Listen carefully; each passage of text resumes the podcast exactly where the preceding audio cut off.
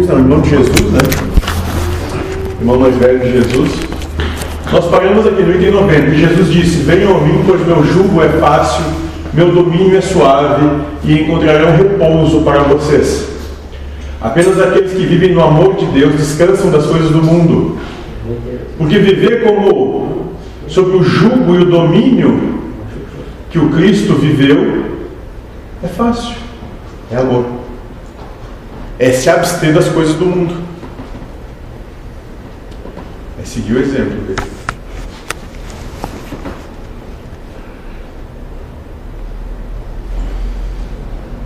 Alguma dúvida aqui?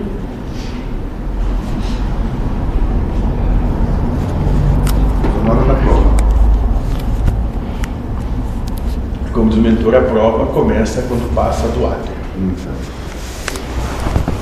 Das coisas do mundo. Vamos lá. 91. Eles lhe disseram: Diga-nos quem você é para que possamos acreditar em você. Os apóstolos dizendo isso por Cristo, né? E ele lhes disse: Vocês examinam a face do céu e da terra, mas vocês não conhecem quem está na sua presença e não sabem como examinar este, este momento. Então, dizendo que somente a fé elucida a vida. Aqueles que não têm fé verdadeira, entrega verdadeira, continuam lutando contra Deus. Lembrando que o conceito, concepção de fé, entrega sem condição. Isso vindo de Tomé, né? Sabe aquela, aquela senhora ontem que fazia numerologia? Hum. É, ela falou da numerologia, né? De quem? Tua, do, a minha não. Do Lindomar. E a minha ela disse que, que eu, precisava, eu, eu era que nem Tomé, tinha que ver para crer. É. Só que Tomé não, não é essa acepção de Tomé, né? É. Assim, eu entendi a, a parábola, naquele caso, eu faria, diga o seguinte, não sei se é, se não é, como é que é, eu não sei. Ou ele era questionador, não? Não sei. Não, ele já trazia em si o não sei. Ah, ah não sei. O princípio básico é sempre não sei. Na, verdade, não é preciso básico. O que acontece é o seguinte, nós vamos observar que existem três estados mentais de trabalho, de existência na encarnação. O primeiro estado mental é o estado mental onde tu, tu sabe das coisas, que é o estado mental do, do mundo humano. O bom é bom, o mal é mal, o certo é o que eu digo que é certo e errado são todos os outros. Assim trabalha o humano. O segundo estado mental já passa a ser daqueles que são buscadores, né, dos advaitas, aqueles que buscam Deus é um estado mental de não intencionalidade. Mas não intencionalidade e não conhecimento. Dizendo, não sei para tudo. Ah, isso é bom? Não sei. Isso é mal? Não sei. Ah, estou tomando café? Não sei. Não sei se estou tomando café. O mundo, no estado mental, no sistema humano de vida, vai dizer, sim, estou tomando café porque café é bom, eu gosto de café. Quem não toma café não é bom. Não sei. Né? Aí tu diz, não sei, estou tomando café? Não sei. E é café? Não sei. Né? E num, e, numa, e num terceiro estado, né, que é o estado onde a proposta de, do mentor busca chegar, é aquele estado onde tu compreende o desenrolar da vida, ou seja, tu compreende. Toma o café, mas tu não tem o porquê. Porque é bom, porque é quente, porque está frio, porque eu gosto dele. Eu só tomo café, ou seja, eu estou onde eu estou, servindo da maneira que eu tenho de servir, mas eu não faço porque eu tenho intenção nisso. Eu faço porque eu sirvo a Deus. Porque eu sou um instrumento de Deus na obra. Eu contribuo, faço a minha parte na contribuição da obra geral.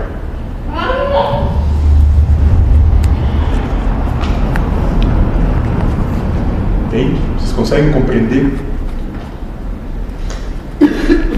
E isso vai ficar muito claro naquele trabalho que nós vamos começar a partir do ano que vem, depois do mês 18 do Lindomar, com os trabalhos dos professores de Deus, onde o objetivo é desconstruir a vida de cada um de vocês. Desconstruir cada pensamento.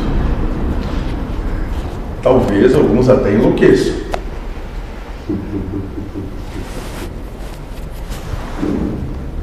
Que é? Começar logo, né? Não, Isso é. Isso é se palhaçar, né? É. Ótimo. Enlouquecer é sair pelo mundo e não ter mais abrigo no mundo.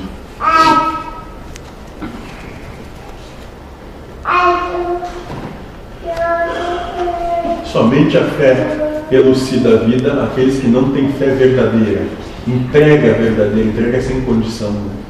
Continuam lutando contra Deus. Em 92, Jesus disse: Procurem e encontrarão. No passado, entretanto, não lhes falei sobre as coisas a respeito das quais me indagavam. Agora estou disposto a dizê-las, mas vocês não as estão procurando. Ou seja, que com o passar da vida as coisas deixam de fazer sentido, tudo será lúcido, tudo resplandecerá de amor.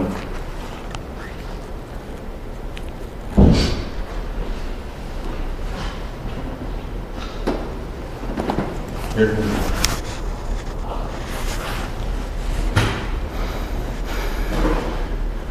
Isso ele falava naquela época, já conjecturando o futuro, né? resplandecerá de amor, será lúcido. Tudo no. Porque assim como hoje, naquela época, para ele, tudo já aconteceu.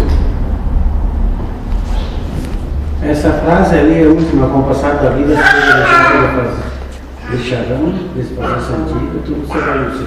Tudo resplandecerá de amor. Mas se tu tiver uma elevação de consciência, isso É. Ou não é nem elevação de consciência, é só desapego do ego. Desapego das coisas do mundo. achar que está errado, Isso aqui é coisa. É um, um, um sentido de não buscar, mas sim de deixar, né? Ou talvez de não construir. Não construir e desapegar e deixar.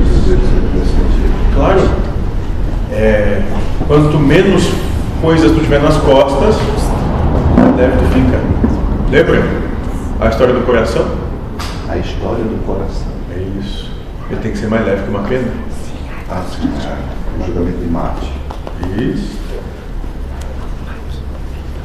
Como é que algo pode ser mais leve que uma pena? Como um coração pode pesar menos que uma pena? Qualquer coisa do mundo pesa mais que uma pena. Que esse coração é aquele coração é, Que não carrega nada do que mundo. não carrega nada do mundo. O coração espiritual, que Isso. não leva mágoa, não leva rancor, ranger de dente. O que, que é leve? O que, que é suave? O amor. Meu jugo é leve, meu fardo é suave. Acabou de falar. O amor.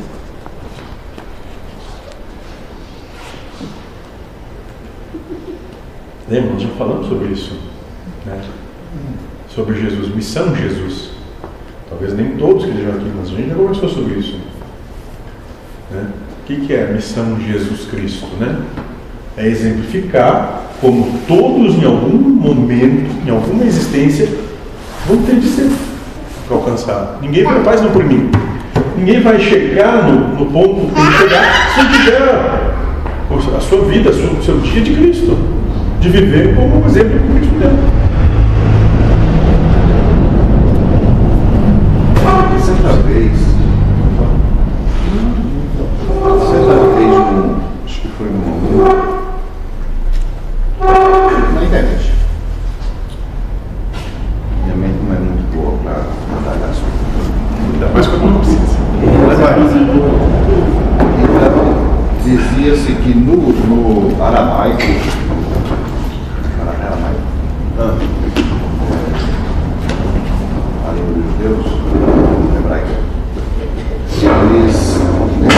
nessa língua de dizer que ninguém vem ao Pai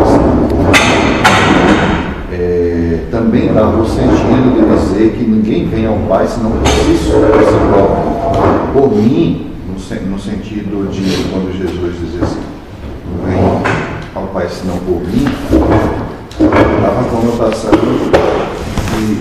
ninguém vem ao Pai senão por mim, ou seja, por si. É uma, uma, uma situação, não sei se isso faz sentido ou se era através de Jesus como a, a igreja prega, prega a Bíblia, as igrejas por aí, dá o sentido que é através de Jesus. Mas essa, essa conotação. Mas então, mas olha só, vamos lá, vamos, vamos. Então quando a gente diz, né, que ele diz, ah, ninguém vem ao Pai não por mim é, ninguém vem, ninguém vai, ninguém vai ser o reino de Deus, porque o reino de Deus já está dentro de todos, né, senão ter um, se não tiver uma existência de acordo com o meu exemplo. Né? Ou seja, se, se, tu, se tu mesmo não for como eu sou. Sim, é nesse sentido. Isso, então, não é a mesma coisa. Eu entendi o sentido da, da colocação. Mas, tá. Não seria mais no sentido da entrega do Espírito a Deus? O espírito já é entregue. A questão é que tu é. O espírito já é. Tanto é que ele vem para uma situação, né, ele é inserido numa situação onde tu imagina um ser que não tem limitações, né, e vive na liberdade, é inserido numa situação em que ele é pura limitação. Pensa. É que é difícil para a gente abstrair algo assim. Mas tu imagina, tu teu, sendo algo que é sem qualquer tipo de limitação. Que não fica doente, que não se cansa, que não sente fome, que não tem sede. Não tem sono. Não tem sono, não tem nada disso, não tem nenhuma das limitações. Tem um condicionamento. Isso, exato, ótimo. Não tem nada que o condicione. Aí tem que ser inserido numa situação que é pura condição. Que tudo que ele gosta e tudo que ele desgosta é usado contra ele.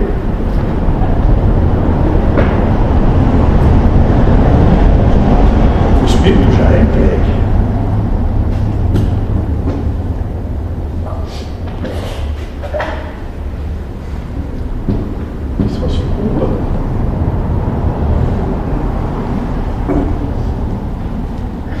Não deem o que é sagrado aos cães, ou eles podem jogá-lo no monte de esterco. Não joguem pérolas aos pobres, ou eles podem. Apenas ajudem quem quer ser ajudado. Aquele que declara a sua necessidade e que por si só não consegue encontrar seu caminho.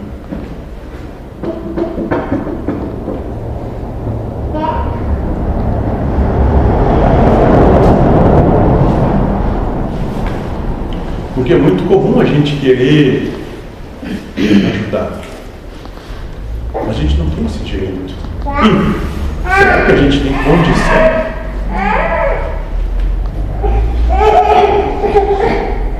Muitas das vezes nem a nós mesmos conseguimos auxiliar. É isso. Então, a gente pode, quiçá, para aqueles que declaram sua necessidade. O que é declarar necessidade? É ter uma posição de humildade, dizer, olha, eu não consigo sozinho, me ajuda. Porque senão, a primeira coisa que eu posso dizer é o seguinte, eu não pedi para ti estar aqui. Vai cuidar da tua vida, da minha eu cuido eu.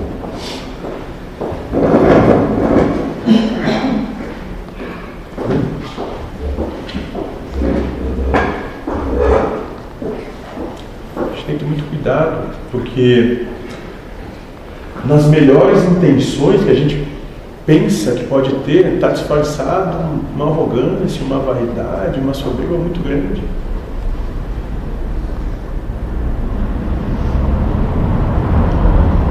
Mas que ela vai se demonstrar depois com o tempo, né? As coisas vão crescendo, aí aflora essa flor. Só que o cheiro dela é putrdo. Mas ela nasceu, ninguém notava. Parecia ser uma semente de trigo, mas era joio.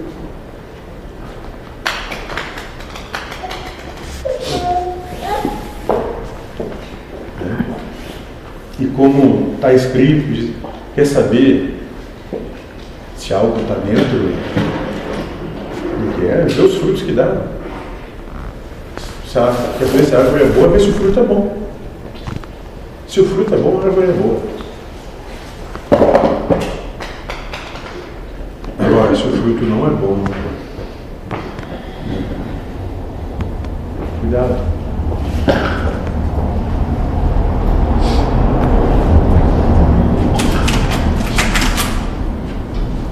Jesus disse: Quem procura, encontrará. Para quem bater, sempre aberta. Ou seja, aquele que busca fielmente o reino de Deus, se encontrará a casa de seu Pai. Mas tem que procurar e saber que essa busca, essa busca fidedigna, requer sacrifício. Mas esse sacrifício é sacrificar a si mesmo, é sacrificar os valores humanos, as condições humanas, os critérios humanos, as posses humanas, as paixões humanas, os desejos humanos. É sacrificar as vitórias humanas, é sacrificar o reconhecimento humano, é sacrificar a razão humana, é sacrificar o prazer humano.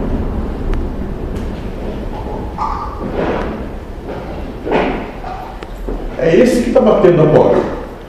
E para isso ela vai se aberta falar aqui, a gente fala de tudo, né? Só falar não vai adiantar nada.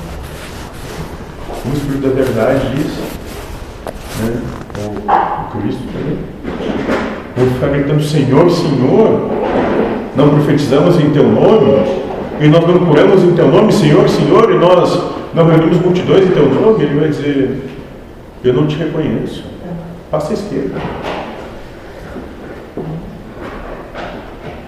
Cristo fez isso para oferir ganho pessoal, não por entrega sem condição.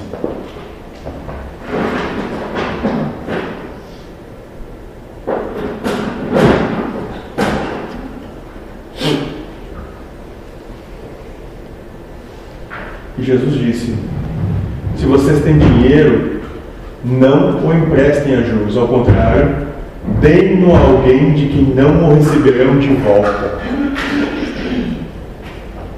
Não se preocupe com as coisas da matéria, não seja mesquinho, nada é seu de verdade, tudo pertence a Deus. Caso você não entregue o seu, caso você não entregue, o eu é de Deus, Deus tomará. O seu é de Deus, Deus tomará de alguma forma. É isso a gente tem aquela história do cara que veio, a pessoa que veio com um gênero de prova escolhido de desapego. Então ele teve uma, foi inserido numa família que valorizava muito as posses materiais. E ele conseguiu uma profissão onde ele conseguia oferir muitos ganhos materiais. E a partir de um determinado momento Deus começava, começava a dar oportunidade de se desapegar, de entregar aos poucos. Mas ele não entregava. E de novo, ele não entregava. E assim durante muitos anos deu oportunidade de entregar. Até que chegou alguém e tomou tudo.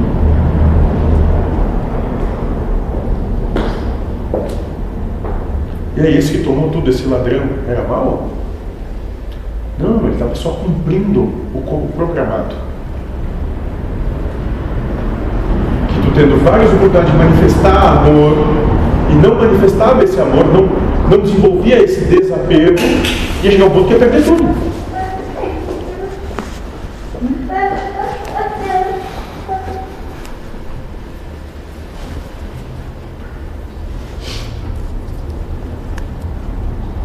nada fora de lugar. Não tenham dúvida, Deus não erra. E quando a gente acha qualquer coisa no mundo errado, a gente está dizendo que Deus errou. Deus não erra.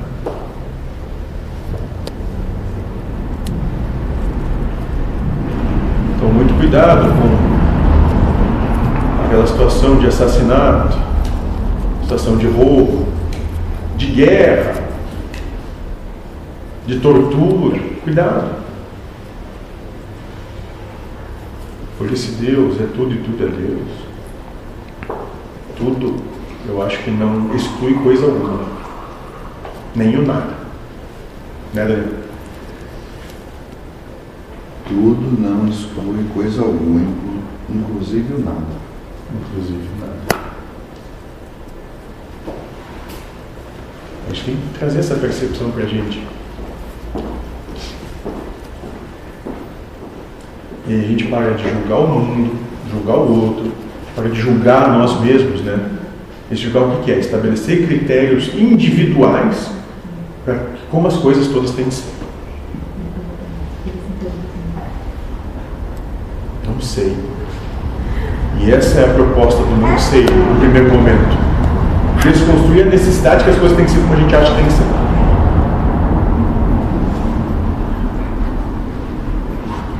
Ou isso, ou Deus é um tirano.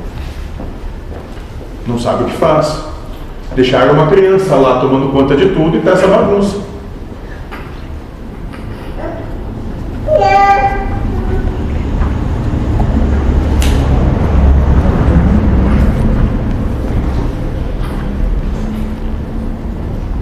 E se muita coisa que a gente quisesse acontecesse. ah, arrependimento, porque não, depois de um tempo não queria mais aquilo. Mas nós tivemos, e exatamente, e essa, e essa é a oportunidade, né? Nós não tivemos aqui uma entidade que ainda vive essa terceira fase da encarnação e que se arrepende porque acredita que o que fez foi fruto de uma consciência própria, né? Como eu disse, tu estava lá, não estava? Eu escutei. Tu escutou? Eu escutei que ele, eles se achavam. Né, Você, você achava o, o cocô do cavalo Sim. do bandido quando ele disse eu sou assassino, eu sou espírito é, da pior. da pior laia possível Sim. e é por isso que eu faço isso, porque eu tenho culpa, eu me arrependo. É isso. E assim é, assim é que a grande maioria, a imensa maioria, sai da, da encarnação para essa terceira fase. Né? Quando passa toda a encarnação, naquele instante, junto do oferidor, passa a se culpar porque não amou a Deus sobre todas as coisas. E aí traz esses sentimentos. E aí busca se regenerar dessa culpa nessa terceira fase da encarnação, servindo, servindo, servindo, servindo, até que algum momento ele compreenda que o problema só está em se culpar. E se Deus é causa primária de todas as coisas, Deus é tudo e tudo é Deus, essas situações todas foram oportunidade de gerar amor. O amor que cada um precisa e merece.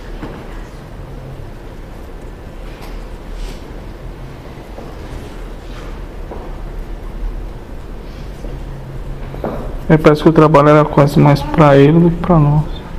Mas se ele está ali fazendo, Sim. com certeza, muito é para ele Muito também. Porque a gente pode olhar de várias Mas, pessoas, olhar para aquelas pessoas que estão aqui, a oportunidade de manifestar fé. Entrega sem condição e a partir daí mudar a sua maneira de contemplar a existência, a vida. E ele, oportunidade de se regenerar da culpa. Porque ele não acredita que só, como ele acha que faz as coisas, praticando atos nobres, bons e altruístas, ele pode se aliviar do fardo que ele criou, sendo, como eu disse, um assassino, um déspota, um tirano. É uma imolação pelo amor, no caso, ao serviço. Sim, mas por quê? Porque existe culpa. O grande problema do individualismo é esse que os seres acham que fazem as coisas. Não dão a causa primária ao seu gerador. E aí está o, o drama de Brahma. Nesse caso aí, pelos ensinamentos da amorosidade, é, como se costuma dizer, é um franqueamento. Hã? É um franqueamento. Você fala isso. Franquear a passagem não é pelo, pela morosidade. Não necessariamente por pagar pelas culpas que teve. Exatamente, o problema é se culpar. Porque se, se Deus é causa primária de todas as coisas, Ele é causa primária de tudo que aconteceu também. Ou seja, e não tem nada errado com o que aconteceu.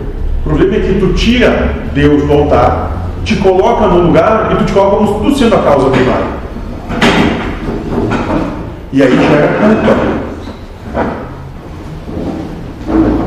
Né? E isso que Krishna, no final, ensina para Arjuna, que faz com que Arjuna entre, né, a- a- transponda os devas. Quando a Krishna diz para Arjuna o seguinte, né, a função de todo Advaita é cumprir, né, como que veio fazer, cumprir a sua, a sua função, né, de bom coração, ou seja, se Deus te colocou no campo de batalha com proficiência para ser um melhor arqueiro que já existiu até então, e botou o arco no teu braço e a flecha no teu dorso, exerça a tua função de arqueiro.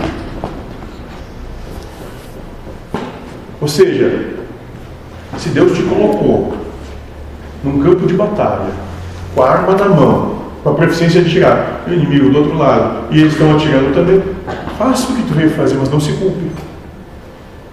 Por quê? Porque nada disso aqui é real mesmo. Tudo isso vai acabar e logo. O problema é achar que tu é o personagem do filme, e não o espectador do filme. E esse logo para o é demorado. né? Mas para o espírito nem lembra que aconteceu. Um ser que é eterno. O que, que são 80 anos, 100 anos? Na eternidade? Não. Não tem nem memória disso. Isso não pessoalização das coisas. Então, segundo o que nos é passado, todas as encarnações se resumem no presente, é isso? Exatamente. Tudo se resume no teu momento presente, que é a oportunidade para te manifestar amor, sendo feliz.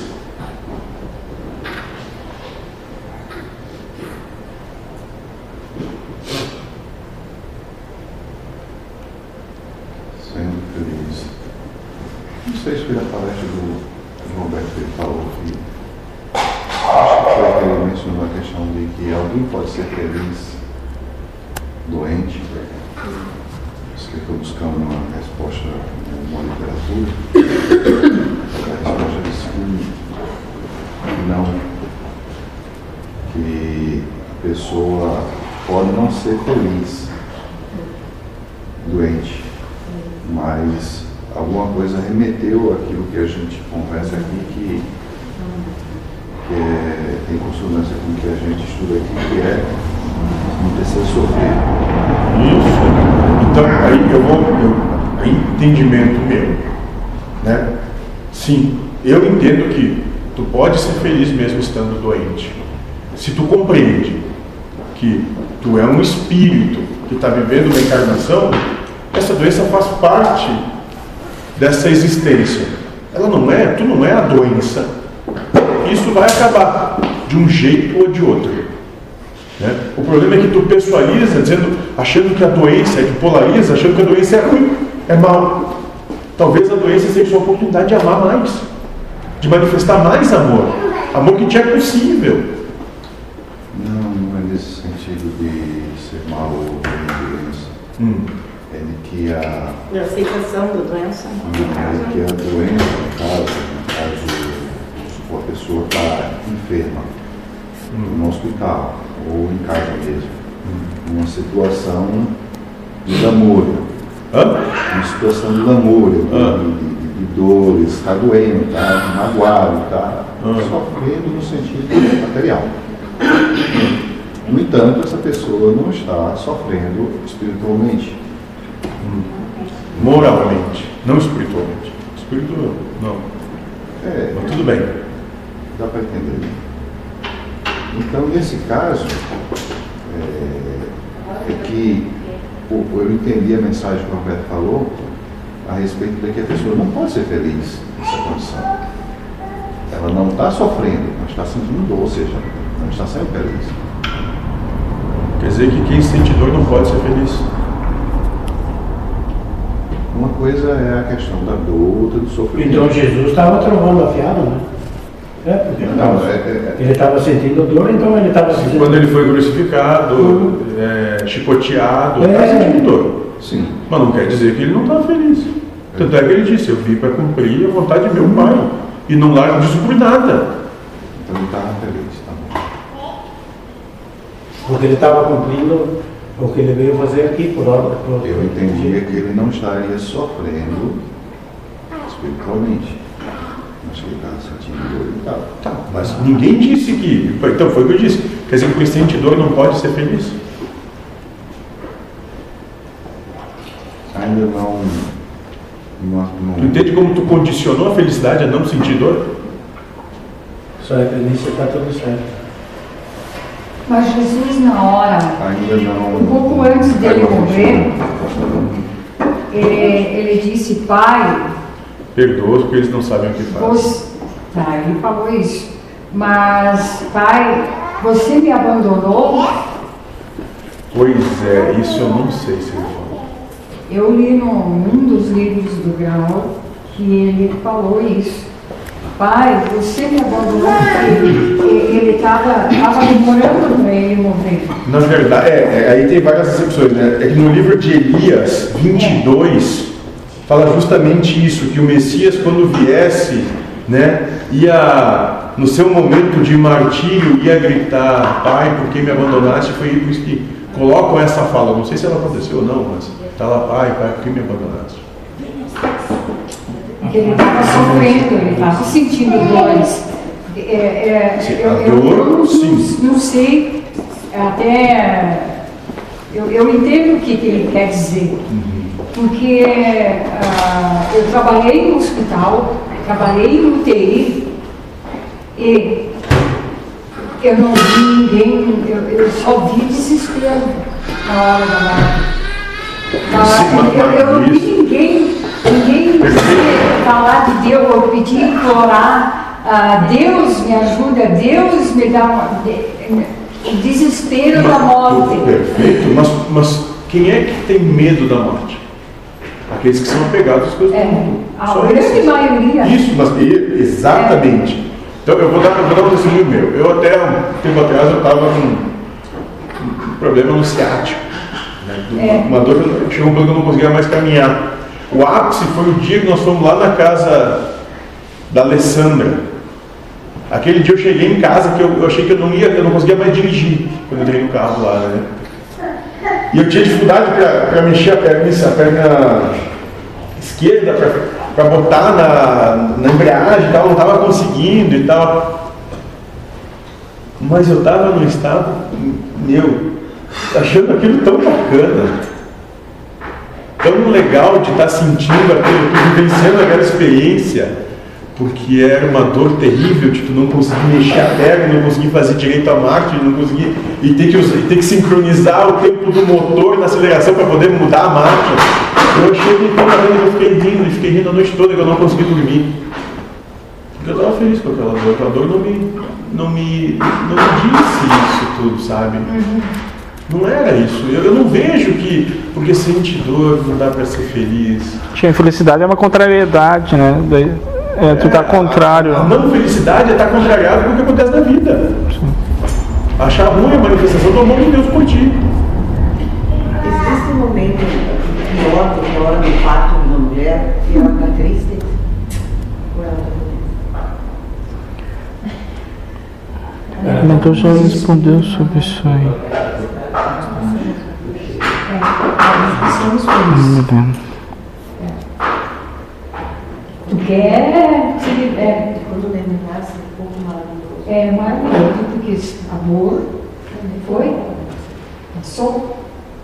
É o momento. Se tu sabe que a dor veio porque veio uma coisa melhor. É, Uma vez eu ouvi, não sei se é verdade, é, bom, É que muita da dor do parto é porque tipo, condicionou na mente desse pequeno que vai doer. Porque as mulheres lá na África, lá, elas estão trabalhando na. É, mas diz que elas estão trabalhando na roça, daí a pouco começa as contrações, vão atrás de uma moita, ganham, corta, Os índios, Cada assim, é Corta. é. As índias são exatamente assim. Duas horas tem filho. Tem- Então- começou às 5 horas da manhã o filho nasceu às 5 horas da madrugada. Então, ah, Eu foi duas dores, duas, sim. né? Então, foi duas terríveis. para a cultura dos índios deles lá, não dói, vai. É uma que, explicação. e daí aqui, Que é uma dor que tu esquece, que a mulher esquece. Né?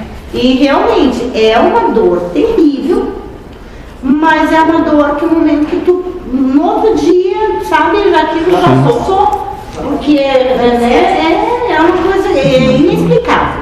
É uma Pois dor é, terrível. Mas é, exato, mas é aí que tá. Se essa dor fosse uma coisa tão terrível assim, por que, que tem que ter um filho? Alguém? Mas ele esquece. Porque, Ah, mas então talvez não é tão ruim assim, é isso que eu quero dizer. Talvez não seja a dor o impeditivo de ser feliz. É só a tua contrariedade, tu pode ser feliz com dor. Eu- é isso que eu estou te querendo dizer. Pois eu acho que é o psicológico tá ali, ó, né? Que a tua felicidade tá ali, ó, no bebê, né? Então, sim. Cumprindo a tua função. a função, ó.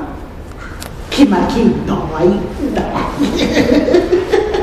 Ninguém disse que ia ser fácil. Se queriam facilidade, é sentado no pudim, bem mole.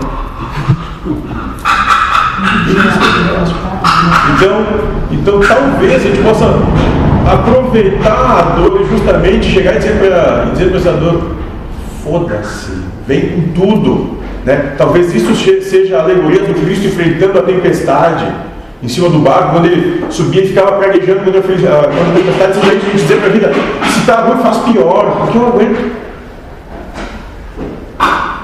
Pode fazer muito pior, porque não tem problema nenhum. Eu aguento, eu gosto disso. Eu vim para isso. Eu não vim para um fraco. Aliás, nós vamos falar isso aqui.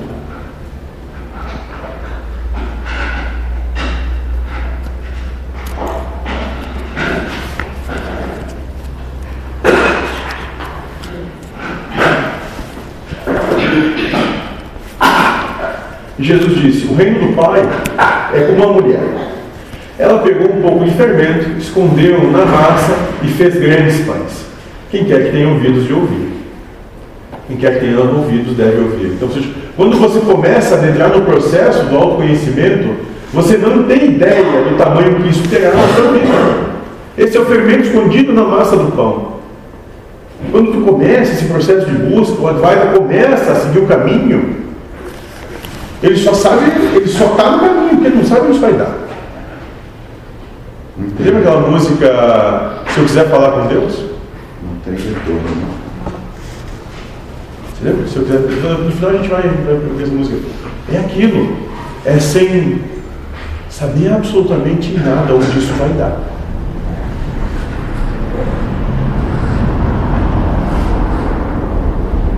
Se eu quiser falar com Deus.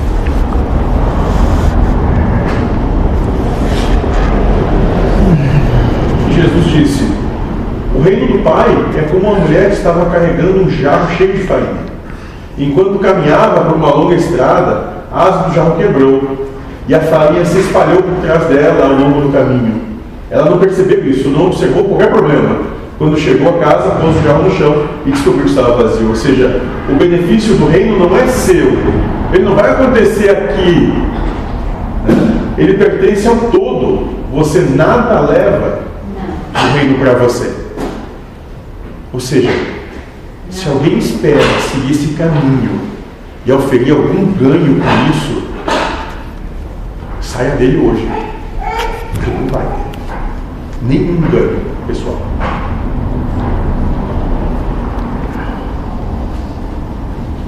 Nenhum. Não vai ter nada de bom no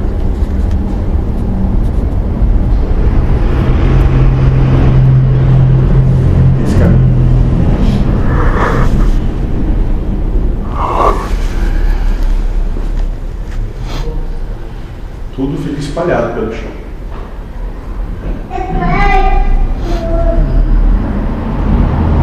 Jesus disse: O reino do Pai é como uma pessoa que queria matar alguém poderoso.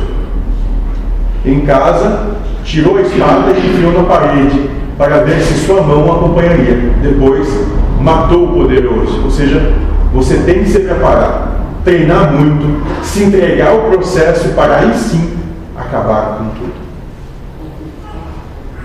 que, que é esse se preparar?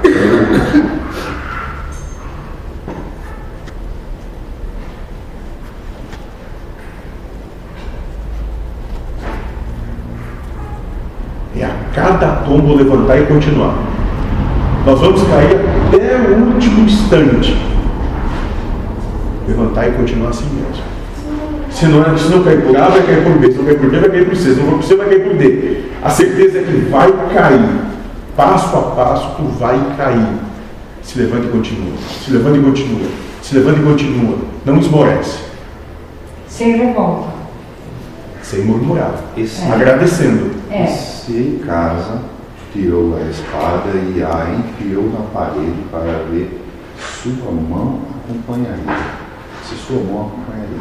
Você estaria treinando eles. Se ele, se ele já tinha proficiência no uso da espada. Depois matou o poderoso. Acabou com a mente.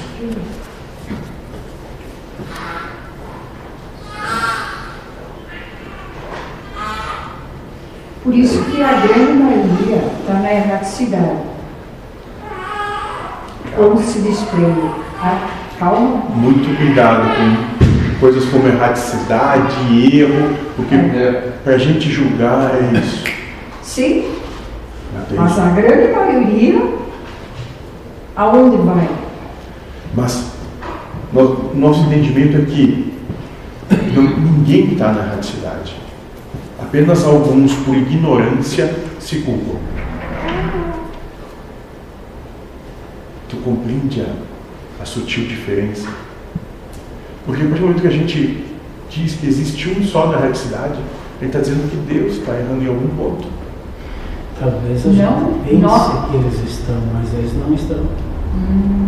Talvez a gente ache que eles fizeram errado, mas eles não se culpam, tá tudo certo. Quer dizer que, que os estudos espíritas eh, colocam como erraticidade seria o que ainda está no caminho, na terceira fase. É um desligamento do ego para Ela está fazer do o. personagem. para assumir outro personagem. Por isso que é o que a gente estava falando. Uma coisa é uma proposta kardecista, que é essa sim, erraticidade, uma série de coisas. E outra coisa é a proposta espírita do Espírito de Verdade. São coisas bem diferentes.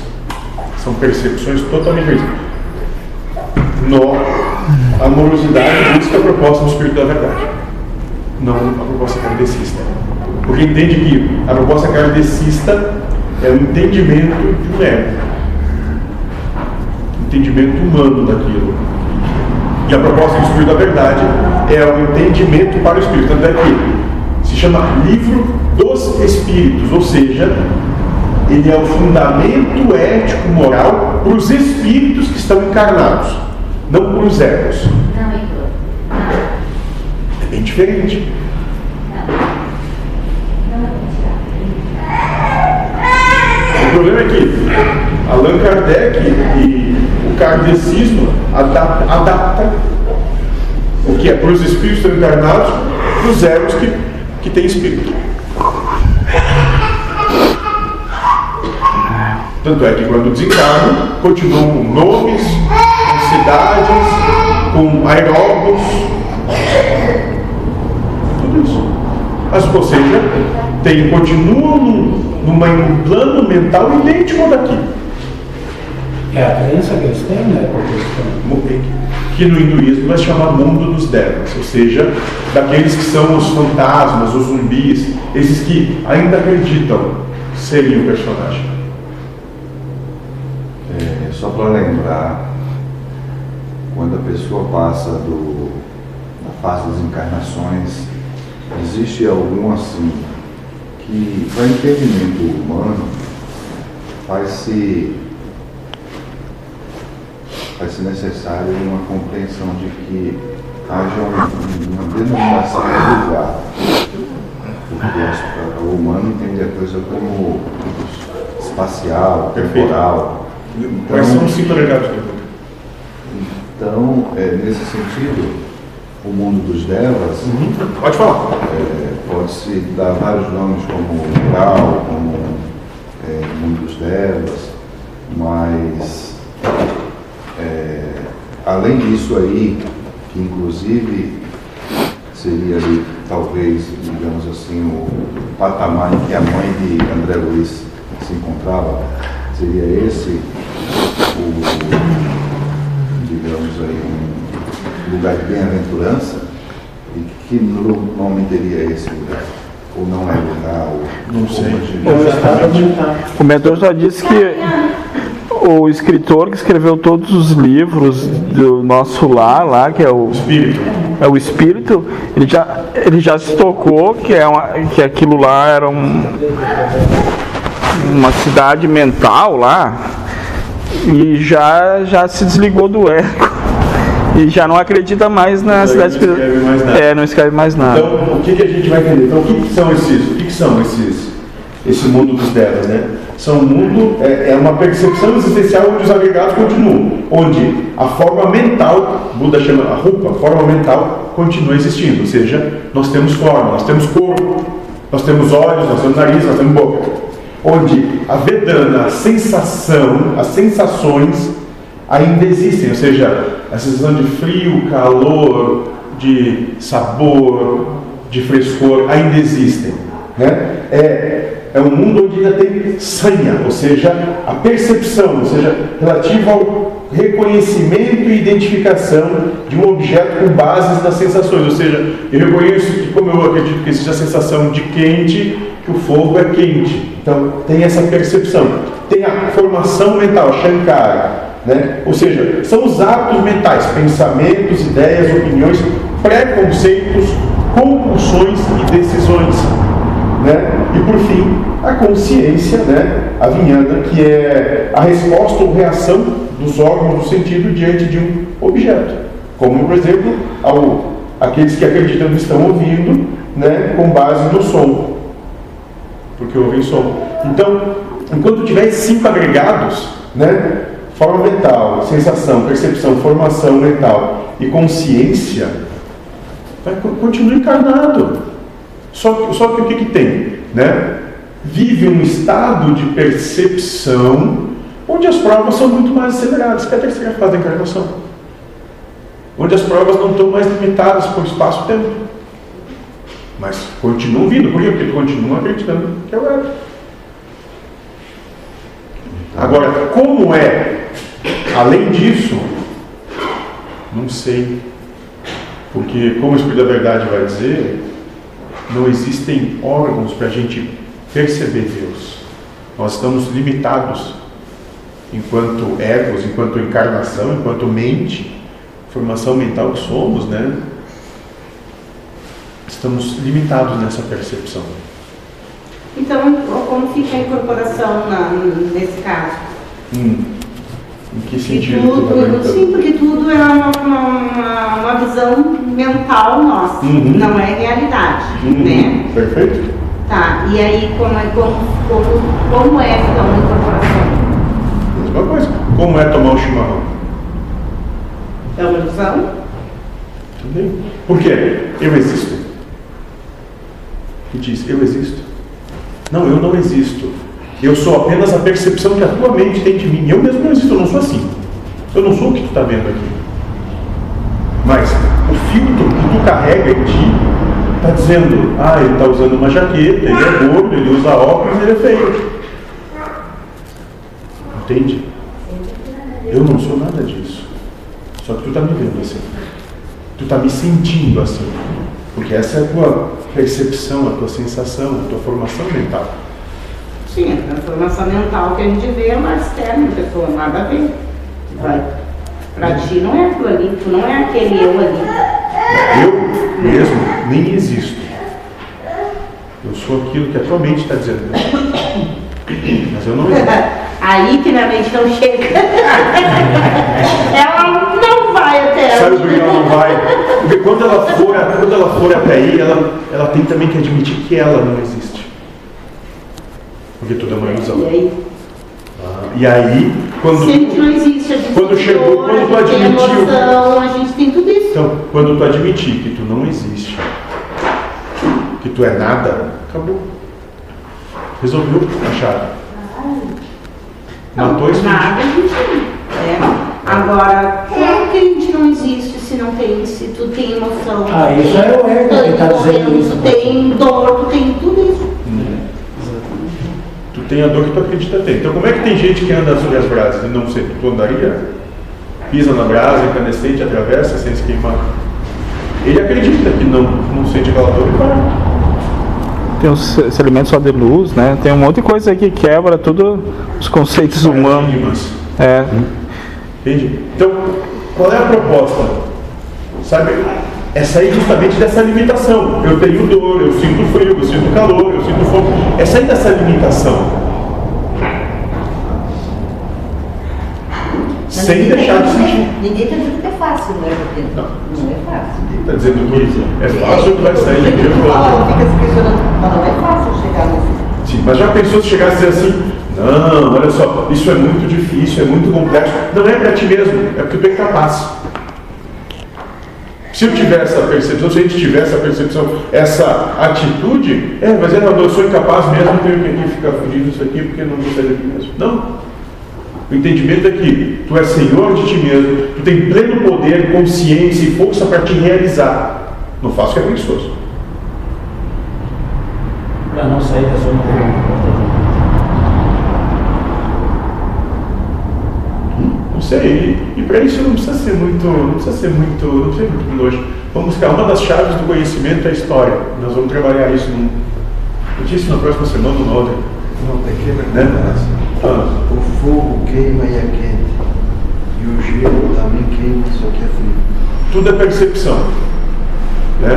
Então vamos lá, a gente, ah, é difícil, é difícil. Mas lembra como é que foi lá quando, sei lá, em 1820, os caras saíram lá da Itália para vir para cá, chegaram aqui no meio do mato, sem condição nenhuma, tendo que matar índio e, sobreviver da caça. Foi mais fácil? Não sei. Mas é que a gente gosta de se fazer de coitado. Por quê? Para ficar pendurado em salame. Só para isso. Ou não? Né? Sabe a história do é, é, tenente. Tenente. Ah, tenente Cole, uma coisa assim. Estava acontecendo a guerra é, México-Estados Unidos, né? Aí o presidente dos Estados Unidos chegou e disse: ah, qual é o nosso melhor homem, nosso exército, né? Ah, é o tenente Cole. Né? Então chama para falar com esse cara. É o melhor homem de todo, toda a América. É, eu quero falar com ele. Aí ele chama e diz o seguinte, ó, tenente, se apresenta, sim, senhor meu presidente, não. Eu tenho essa carta aqui do do general Garcia. Ele pega a carta, bota embaixo do braço, bate e diz, mais alguma coisa ou não? Ele não pede onde é que o general Garcia está. Ele não pede como é que vai ser para chegar lá. O general Garcia é um general inimigo, né? chefe inimigo. Né? Como é que vai ser? Ele não viu se era difícil, não. ele pegou a carta e disse, eu estou indo. E se eu não conseguir, eu vou morrer tentando. Vou morrer buscando. Porque no final, pasmem, é o que vai acontecer com cada um de nós. Se a gente não conseguir, a gente vai morrer para isso. E se não conseguir, vai voltar para fazer de novo. E vai voltar para fazer de novo, sempre numa situação mais complicada moralmente. Por quê? Porque se a gente não fez hoje, é sinal que está muito fácil hoje, precisa piorar um pouquinho para a gente tomar tempo. E assim sucessivamente. Ver se compreende, né? Até que começa a amar Deus sobre todas as coisas, o próximo como a si mesmo, e deixa de olhar para si. Agora, cada um escolhe quanta dor precisa para isso. Por isso que sim, é possível amar tendo dor. Segundo um pedagogo, que não sei se foi pessoal, sei lá qual foi dele, diz que o conhecimento ele se faz mediante construções sucessivas. Você tem. O que acha. que você não pode preceder é, a, a conhecer alguma coisa sem, preceder, sem ter um conhecimento precedente. Tipo, você não pode conhecer sobre é, álgebra sem ter aprendido aritmética. Uhum. Que numa fase entre um aprendizado de aritmética para você assimilar a álgebra, há um momento de confusão. Há um momento de confusão em que você praticamente se vê como dizer assim, uma confusão mesmo. Você não consegue, até que tua mente ela, ela vai te dar, digamos assim, um discernimento de se organizar isso tudo subconscientemente. Não, é uma organização consciente. Esse, esse é o problema. De- é, a colocação que, que eu, eu, eu quero dizer assim, que o, na realidade ele vai ingerindo tudo, todo o conhecimento que tem sobre aritmética. Uhum. E aquilo ali para ele está fazendo sentido, mas quando vai para a geometria, ou álgebra, digamos que é mais complexo, vai para a álgebra, começa a dar um nó na cabeça dele e ele, ele primeiro ele tem que assimilar a álgebra. Então, ele está querendo levar tudo pelo ponto de vista da aritmética, que ele não vai conseguir. Sim. Então ele vai inge- ingerindo aquilo, ingerindo, ingerindo. Então a, a, a mente cria uma confusão, mas depois por si só ela vai arranjando a solução. Isso é uma história comprida que, Sim. claro, que a gente não vai dizer isso dentro de meia hora para explicar essa situação. Ou seja, o que eu entendo é que nós estamos assimilando, nós estamos ingerindo esse conhecimento, mas que o nosso espírito, o nosso subconsciente, nós enquanto espíritos, estamos trabalhando essa questão para que ela se torne, ela se exteriorize de forma dentro do conhecimento que a gente está assimilando. Enquanto não, a gente está naquele, naquele caldeirão fervente. Eu, eu, eu entendo, perfeito. Agora eu vou te dar uma, uma outra percepção. E não quer dizer que tudo que tu disse seja errado, não, quero. Eu vou te dar uma outra possibilidade. E aquele caso daquelas crianças que nunca chegam perto de um piano, tu bota em cima e começa a tocar que nem Mozart tocava. É a mesma coisa que eu estou querendo comigo. Nunca aprendeu uma nota. ao assunto aqui. Ao assunto aqui.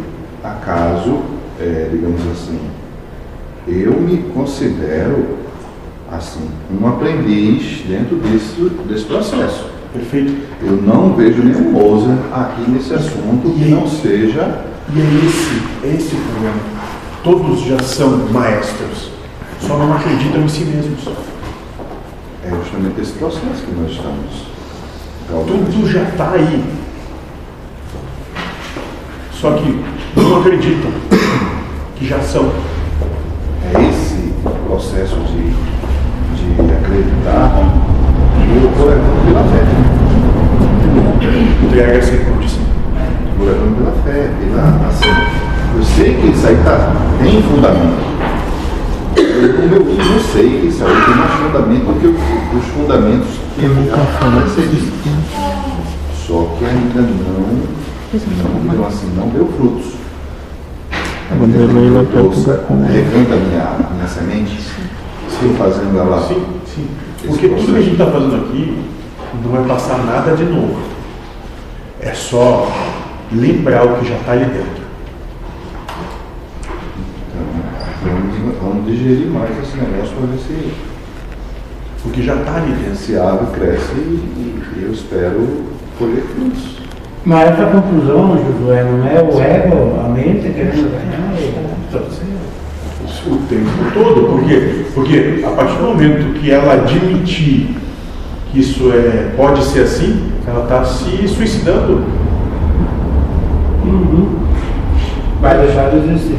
É aquilo que Porque para a mente é questão de vida ou morte. É o que- espírito não, para a mente é esqueça disso. é aquilo que eu, eu tenho certeza que faz parte do processo, que para mim é mais difícil do que uma pessoa letrada. Claro que sim. Eu tenho que me esforçar mais. Porque, porque tu tem muito mais bagagem. É por isso. É justamente isso aí. Né? Tu vai desconstruir.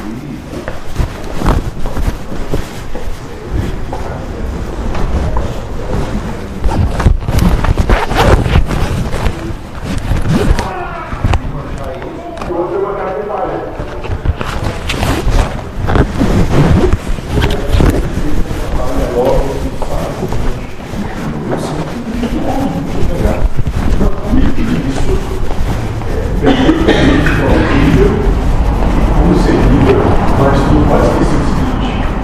Antes de chegar aqui, lá, lá, de verdade.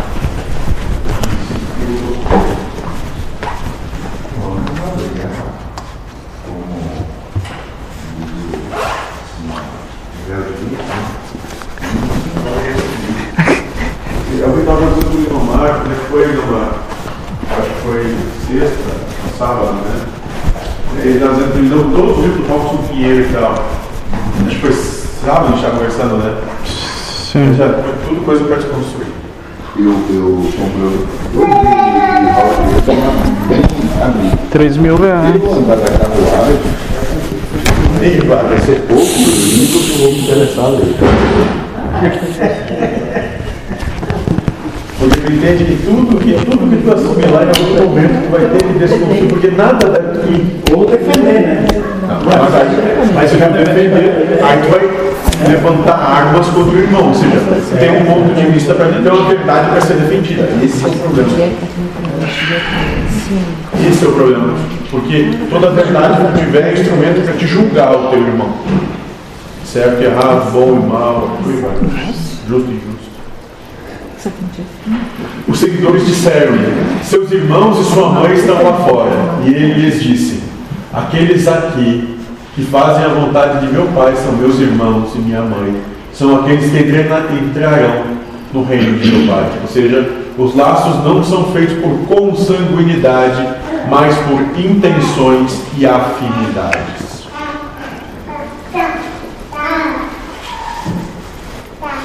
Alguma mãe quer se manifestar?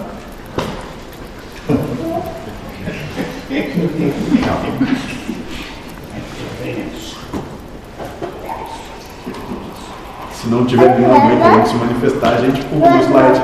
Não, que todas as mães entenderam o recado. Não tem meu filho, Sim. porque nada é teu, nem tu, nem ninguém. Tudo é Deus. Deus é tudo. Hoje, filho, amanhã, vítima, depois de amanhã, algoz. E é perfeito como é.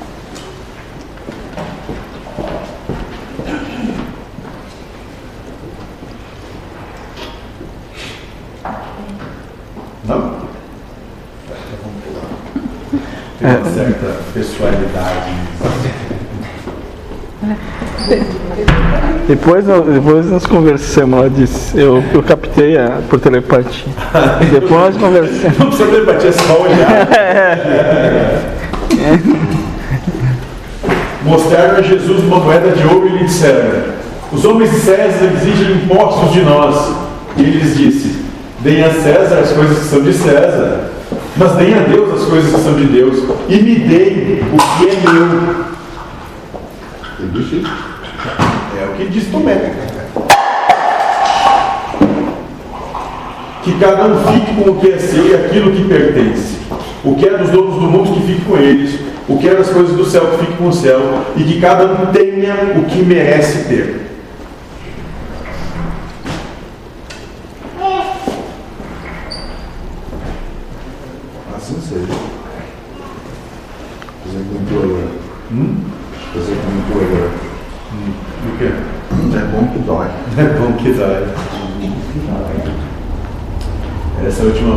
dei o que é meu, ou seja, que cada um tem o que merece ter. Aí é que o bicho pega. Bom, já vou falar, vai ter o meu mentor que está aqui, né? E já que está tá, tá acontecendo os movimentos assim que ele está dizendo que vai, nós vamos falar, nós vamos ter um dia, talvez um sábado, nós vamos se encontrar, nós vamos trabalhar um dia todo para de, definir questões de mediunidade. E como que nós vamos trabalhar isso? desenvolvimento mediúnico, vamos fazer num sábado ou num domingo. Vai ser uma, uma palestra que vai durar, o trabalho vai durar ali, sei lá, umas 5 horas. Esse seria o trabalho, aquele que ele falou, nos, quando a gente entrou, que entrou uns quantos juntos, novos, ah. né? Que ele mandou esperar três luas. Não, né? não, esse é outro, isso é outra coisa. O problema dele é que o trabalho nunca se mantém como é, sempre alguém. Uhum. Isso é um problema. Mas tudo bem. Mas não, isso é outro Essa acho que vai ser semana que vem isso aí da. É, eu tenho, da, eu tenho anotado lá. Conciliação. Para 26 de junho. É. E o que, que, será esse das. É dia 26 agora. Hã? Hã? É o quê? Que, que, que trabalho será esse que será feito esse das três luas que ele falou que tinha que esperar? Ah, é, é, é para desconstruir o obsessor, algumas coisas que, que na conciliação. A conciliação é o trabalho do, do primeiro, do primeiro século, primeiro milênio, não, primeiro milênio, né? primeiro milênio. de regeneração. Onde os seres vêm para se conciliar consigo mesmo, na verdade. É isso. Mas aí já onde é que entrou a mediunidade? Não, a mediunidade é outra. Ah, tá isso aqui, Como vocês já têm uma certa, uma vaga ideia, o que, o que vai ser passado não tem nada a ver com as coisas que vocês possam ter visto em outros lugares. Nada a ver mesmo. Porque no entendimento do, do mediunidade, no, mediunidade é trabalho. Vai desconstruir a mediunidade. Vai desconstruir a mediunidade. Vai. Não é para ensinar mediunidade, é para desconstruir a mediunidade. Exatamente, é devotamento. Foi o que o doutor também falou. Então, para mim, para a Vasca, né, parecido, muito parecido, exatamente, entrega. Não é. É muita gente busca o fenômeno. Então, mediunidade é responsabilidade, é diferente. E é trazer isso para a lucidez, para compreender que muito cuidado. Então vamos fazer, vamos fazer um dia a gente vai vamos trabalhar a unidade todo mundo tiver afim. E a partir daí, quem tiver afim vai poder incorporar, vai fazer o problema que você. Só vai ter que sustentabilizar a responsabilidade de si, pelo exemplo que der e pelo sacrifício que tiver que fazer. Né? Ah.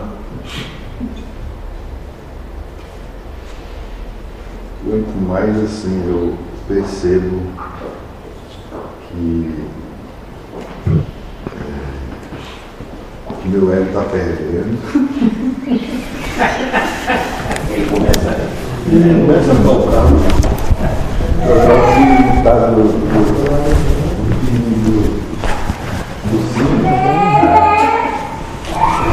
dizendo Robertinho. Quando a gente acha que está se afogando, a onda ainda aumenta. É isso aí né? mesmo. Para ter certeza que vai se afogando. Não tem, não tem problema não. Por isso que a gente não pode nem criar uma porque faz né? Pega lá um tá pedacinho. Tá Mas, acho que foi o Betinho que disse, né? Eu vou trazer tantas possibilidades vocês nunca vão dizer que sabem alguma coisa porque nunca vão poder ter certeza de coisa alguma. Mas, negócio, eu penso que já... E daí, para Deus, tudo é possível. Então, todas as possibilidades são possíveis, até aquelas que tu não imagina existir. Isso, não vai defender uma verdade, é assim.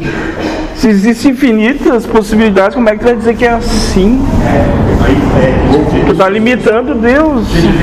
Isso é um conceito filosófico né, é dizer que todos os cisnes são brancos. Tu não pode, tu pode dizer que a maioria é. Mas tu dizer que todos são, basta apenas que um de outra cor surja para te desmentir. E eles parecem ser iguais, né? Mas se tu vai analisar, eles têm diferença. Os cisnes brancos. Né? Nem que seja uma pena diferente. Ah, você nunca vai alcançar a unanimidade tu nunca vai dizer a verdade. Nem em si mesmo a gente está alcançando a unidade. Exatamente. Nem a gente concorda com, com nós mesmos. Estou brigando aqui com ele mesmo, não sei. É isso aí. Essa é- mas isso é entendimento, isso é lucidez. É deixar de, de acreditar em qualquer coisa. Porque tudo, tudo, isso, é- tudo isso aqui é ilusão. É só o filtro que eu tenho, não tem nada a ver com a verdade. Come isso que faz bem, não come isso que faz mal, não come. É. Tudo é ilusão. É dar aos donos do mundo que é do mundo, dar as coisas do céu o que é do céu e a cada um que tem o que merece ter. A gente nunca pode esquecer que no final tem essa e me dei o que é meu. Ou seja, o Cristo sempre chama a responsabilidade para cada um. Ninguém está isento, não vai ter a mão passada na cabeça de ninguém. Cada um vai ter o que precisa e merece, seja lá o que for. Quem quer que não odeie o pai e a mãe, como eu, não pode ser um seguidor meu. E quem quer que não ame o pai e a mãe, como eu, não pode ser um seguidor meu. Pois minha mãe, né, mas minha verdadeira mãe me deu a vida. A gente não tem toda a tradição. Ou seja, o Cristo aqui coloca que, aos seus olhos da humanidade, você tem que se desprender da ideia de família, como ela é colocada, mas ao mesmo tempo deve amar a família como uma grande proposta de conciliação como o universo. Ou seja, despessoalizar a família humana para ter a família universal. Mas não deixar de amar também. E o exemplo é o Roberto ali. Só compreender que a família é bem maior. E que a família, inclusive, é aquele que tu pensa que odeia. O, Ro- o Roberto ali é legal a história dele, né? Ele tá hospedado lá na casa da moça lá e tá bem lá, se enturmou. E tá pelo mundo, né? Pela mãe dele, como ele contou na palestra. Ela- ela. E queria que ficasse lá embaixo da asa dela. E, e- mãe é prova e carne. não, eu tô dizendo só a dele. É e. Vê se Deus teve um. Essa parte que você falou em despessoalidade. Sim, mesma coisa. Despossuir. Mesma coisa. Isso. Compreender que tu não tem um irmão, uma mãe, um pai. Todos são teus irmãos. Por quê? Não tem diferença nenhuma. Só tem um, um pai. Só tem uma acepção de gerador. Né? Que não é pai, não é mãe, é um gerador. É, algo, é incompreensível para a mente. Mas tá lá. É o que é imanifesto. A partir, abaixo disso, que são- é tudo, é tudo igual. É a história que falou. Qual é a diferença do sol do Jundiaí? Sim. Nenhuma, né? Mas eu, eu falei do, do sol, era mais. É, ele diz, o mentor falou que essa concepção de pai e mãe é só o humano que tem. Os espíritos é tudo como se fosse um, um enxame, assim, em roda da rainha. É tipo assim, é, tudo, é, é um ser coletivo, né? Um ser coletivo. Não é uma individualidade, é um negócio diferente. A gente sempre vai levar pela concepção do entendimento humano. E mesmo assim, ainda é falho. Entendimento humano sempre vai ser. Entendimento humano serve, o entendimento humano serve só para aprovação. Para amar o humano e não Deus. Que a Deus do altar. Jesus disse: Malditos os fariseus, pois não são como um cão que dorme na manjedoura do gado, pois nem come, nem deixa o gado comer.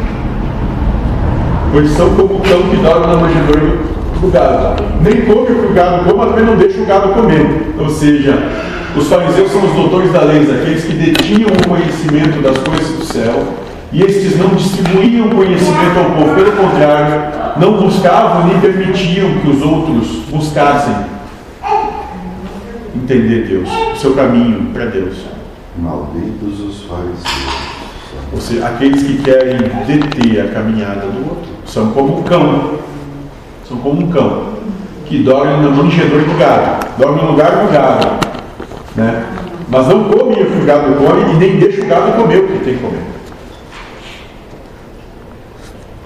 Se torna uma espécie de guardião daquela comida do gato, só que não deixa o gato comer. Isso, e come aquilo. Ele quer ser Deus na terra, né? Isso, quer tomar Deu, o lugar. de- deu pra ver ontem. Isso é um egoísmo. Isso, individualismo. Ah, vaidade, vaidade. Isso, todo fundamento individualista é exatamente isso, querer tomar o lugar de Deus, querer tomar o lugar da causa primária, querer tomar o lugar da inteligência suprema, querer, querer, querer lugar, tomar o lugar da justiça perfeita, querer tomar o lugar do amor sublime.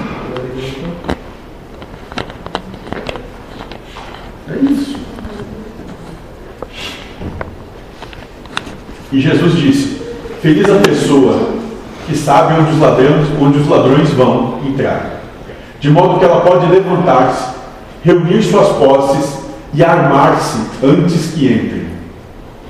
É feliz todo aquele que vive como espírito estando encarnado, ou seja, já tem a compreensão que todas as suas verdades serão roubadas, sua vida será roubada a um toque, e está preparado a isso. Pode desencarnar agora mesmo e continuar vivo no amor pelo Pai. Porque pode ser a qualquer momento.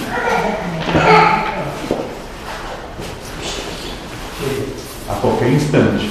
E com isso ele está conclamando cada um de nós, dizendo, tu está preparado para desencarnar? Pode ser agora. Se tu desencarnar agora, como é que vai ser o teu encontro com Deus? O que tu vai poder dizer para ele? Quando passar a tua vida naquele. toda encarnação, o que vai perguntar? E o que tu fez com a oportunidade de amar que eu te dei?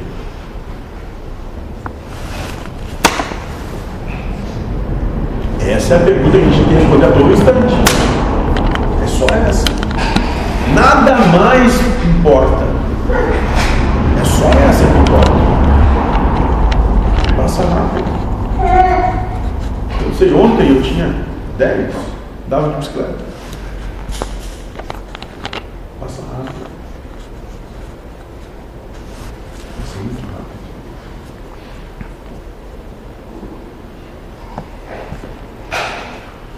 Disseram a Jesus: Venha, rezemos hoje e jejuemos. E Jesus disse: Que pecado cometi ou como fui destruído? Quando o noivo sair do quarto nupcial, que as pessoas jejuem e rezem. Ou seja, o jejum e a reza eram uma expiação na época. Jesus sendo chamado à expiação questiona, pois não estava em pecado para com Deus. Na verdade, ele existia em Deus e já deixava profetizado. Quando eu sair desse amor com Deus, que é essa passagem pela terra, expiem seus pecados. Eu não preciso fazer isso, eu não tenho problema nenhum com Deus. O que querem que eu faça? Cada um de, de si mesmos. Por que, que ficam olhando para mim e não cuidam de vocês? Que pecado cometi? Para ter que espiar, sabe, me sacrificar, fazer sacrifício, ter que jejuar. Eu não tenho esse problema. Agora, se tu se culpa, é um problema teu.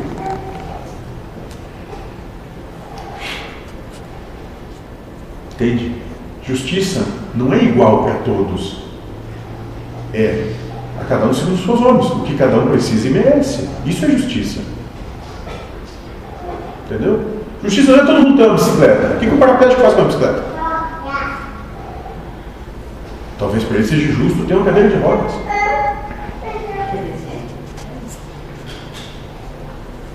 Então, vou fazer de lugar. É que nem o. Mais ou menos, gostei também.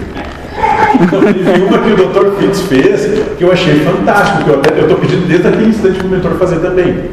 Eu não sei quem é que estava dentro lá, acho que talvez tu estava lá dentro. Ele chegou e disse para a noiva do, do Rubens, tu vai apostar tua vida nisso? Tu estava junto, né? E eu mentor tem que estudar também, né, Guilherme? É. Eu sempre falo, das quantidades. é, o mentor tem que fazer isso tudo Isso vai ser o máximo. Vai gostar da vida nisso? Desgraçado. Vai gostar da vida nisso, Thiago?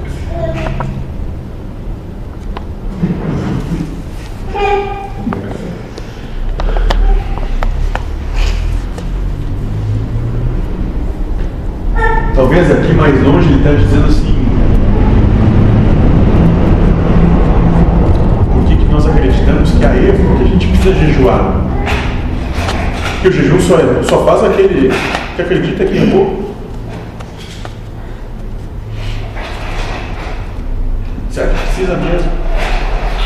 Será que sabendo se culpar? Ele disse que não precisa. Que, que pecado eu cometi para Perguntou, como é que eu fui destruído? Como eu caí? Será que eu errei mesmo? Se tu é filho de Deus ou é Deus mesmo, vá se culpar é dizer que, que tu não é ou que tu. Sei A lá. perfeição fez algo imperfeito. É, que tu é o filho patinho feio. Deus está testemunhando contra Deus. Dizendo, não, eu, eu Por quê?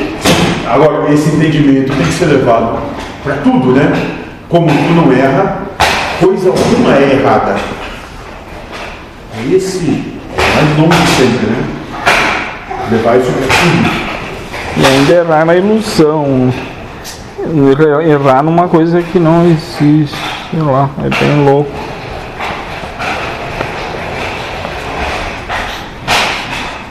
Jesus disse: Quem quer que conheça o pai e a mãe será chamado filho de uma prostituta. Aquele que dentre os humanos compreender dentro de si mesmo o caminho para o autoconhecimento será rejeitado pelos humanos. Ou seja, ele está dizendo o seguinte: aquele que compreender o que veio, veio fazer, que passa a buscar Deus, é um filho da puta no no mundo.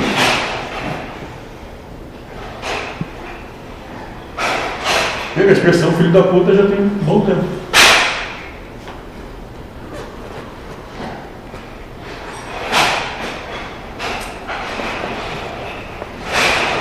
Em João 15, Cristo vai dizer que aquele que me seguir, assim como eu fui odiado pelo mundo, vai ser odiado também. Essa, essa, essa frase aí, Ah, vai lá, vamos lá. Quem quer que conheça o pai e a mãe, a que pai e a que mãe você refere? É o material. é o Como é que está escrito pai e mãe ali? É o canal, né? Não. Como está escrito pai e mãe ali? O pai e a mãe. É, na frase, como é que está escrito? Tem maiúsculo. Então, quando está em maiúsculo, quer dizer o quê? Tá dando importância. Deus. Filho de uma. Aí ser chamado de filho da puta.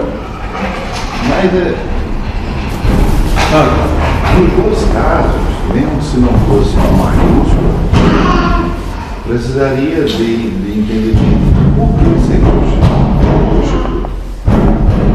por que filho da puta? Por que, que, tu, por que, que alguém chama um outro de filho da puta no mundo? Porque no mundo, porque se prostitui. Porque não gosta do carro. Para ser pejorativo. Isso! Para ofender. Isso. Porque o que, que é mais sagrado para o ser humano? É a mãe. Mais que Deus. E dizer, não, falar mal da minha mãe, não. Eu tudo bem, mas minha mãe não. Aí vão, se esfaqueiam, chama de filho da puta. Não tem problema, pode me chamar do que for. Eu não pertenço mais a essa, essa coisa sorrateira. Não dá importância, né? Isso, eu não lembro de todo mundo. Eu estou em busca de conhecer o Pai. Pa- Pai e mãe ali é Deus, né? Pai e mãe é Deus. Sua geração, cara. Lembra? Pai, mãe, filho. já pegar. Shiva, Brahma, Vishnu, Shiva. Né? O caminho do pai que passa pela mãe, o filho passa pela mãe para retornar ao pai. Passa pela terra? Não, não. Maia, Maria, Maria, Maria. Isso. Quem entende, quem conhece Deus e sabe que trilha o seu caminho pela ilusão, vai ser chamado de filho da puta, vai ser chamado de. Cara, isso é louco, isso é ignorante, é um tossalvo, isso é estúpido. Uma coisa é chamada de um rato. É, isso aí, no caso, explicando dessa forma, tem faz todo sentido. Agora, para quem olha assim, não tem nada. Ah, mas parece que o mentor falou isso até, né? Sim, falou. Que a coisa está toda codificada. Ela está codificada. Seja visto para olhos de ver. Cada um interpreta conforme o seu grau de consciência. Mas ela ia ser deco- decodificada e pelo jeito ele fez aí.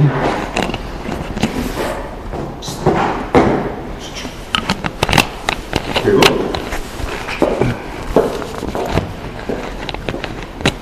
Jesus disse: Quando de dois fizerem um, vocês tornarão filhos do outro. E quando vocês disserem, montanha, mova-se, ela se moverá. Para aqueles que compreenderem que não são individualidades, mas sim um grande conjunto que existe e se movimenta no todo, que alcançaram a lucidez amorosa da proposta da amorosidade, nada mais será impossível, e dirão para suas montanhas as verdades e condições da existência para se retirarem, e elas se retirarem.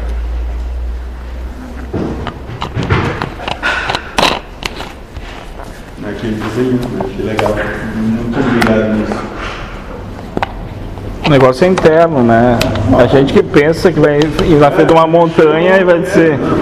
Mas o que, que são as montanhas? Né? O que, que é o forte? O que, que é o poderoso? O que, que é o ladrão? Isso são tudo parábolas, né? A mente também. Isso, ele está falando das coisas internas, todas elas. As montanhas são duas verdades, aquilo que é a dificuldade, é o que te impede de ver além. É a montanha que está aí na frente, que não deixa ver o horizonte. Podia ser até as âncoras, no caso, né? É, aí outras analogias que te prende daí, né? No que não vai para frente, o que te prende. E sempre, sempre parábolas. Sempre. Por isso que é para olhos que tem condição de ver.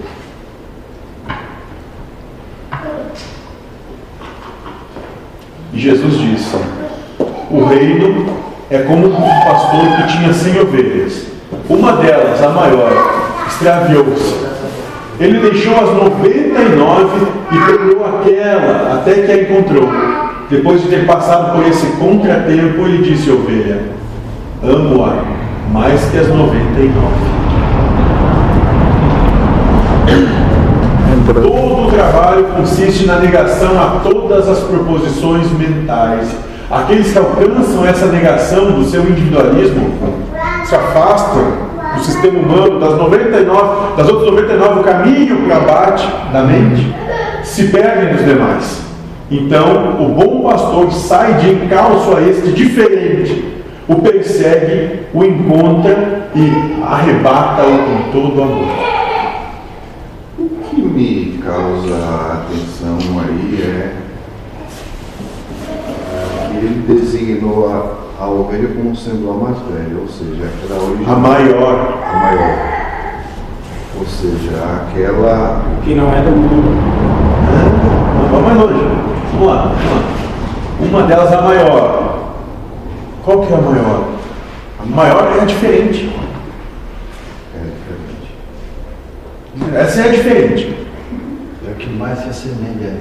É, aquela que já está no. Já, que, que, que, que, que aquilo ali já está incomodando, aquilo é coisa desse dia a dia, esse, esse- já está sufocando aquilo ali, porque eu estou eu tô crescendo, eu- aquilo ali não dá mais para mim.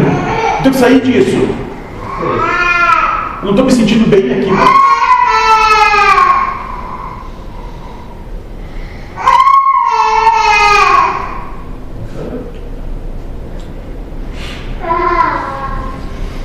E é essas que,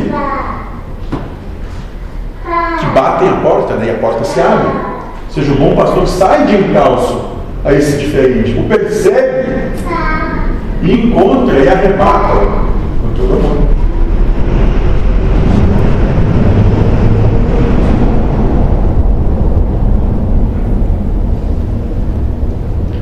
Jesus disse: Quem beber de minha boca se tornará como eu. Eu próprio me tornarei essa pessoa e as coisas ocultas serão reveladas para essa pessoa. Aqueles que alcançarem a lucidez da amorosidade, falarem como eu, serão um comigo, e um com Deus, e um com o universo. Não haverão mais portas fechadas, não existirão mais ilusões, apenas a percepção justa do todo que se expande e se retrai a um movimento.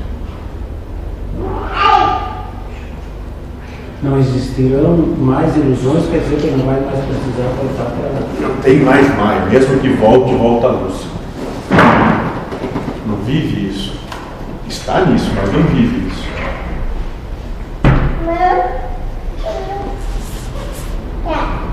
Volta para a. Ou talvez para ser. Não sei se novas provações. Talvez uma acepção de. Pô, eu gosto tanto daqueles caras, vamos lá, já tá junto com eles.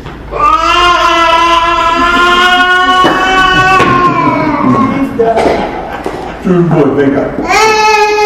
Sobe, diga, vai, pega. Pronto, passou. Viu?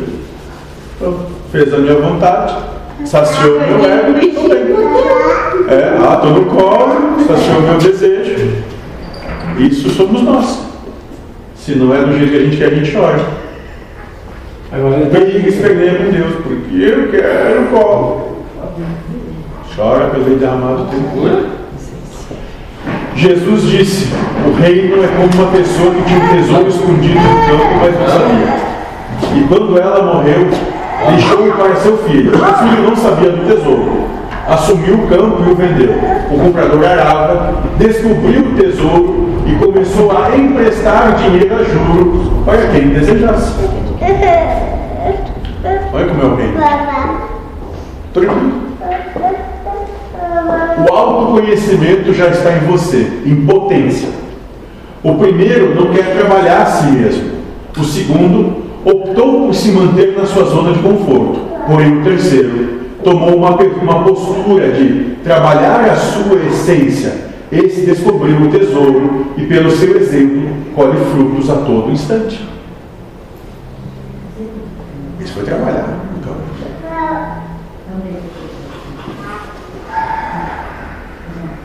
fala.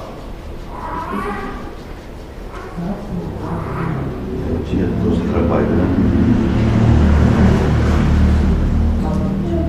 Tem que pegar adubo na casa da moça. Obrigado.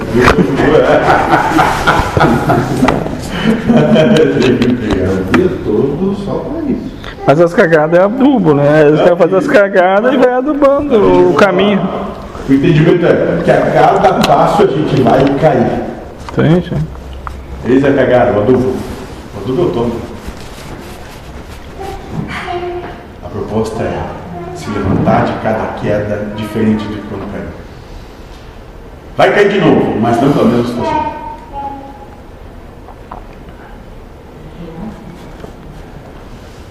Entenderam? Ficou bonitinho isso, né? É como uma pessoa que tinha um tesouro escondido no campo, mas não sabia. Então esse era o cara, tinha o tesouro já, mas não sabia que estava lá. Né? Quando essa pessoa morreu, deixou para seu filho. O filho também não sabia do tesouro, assumiu o campo e vendeu.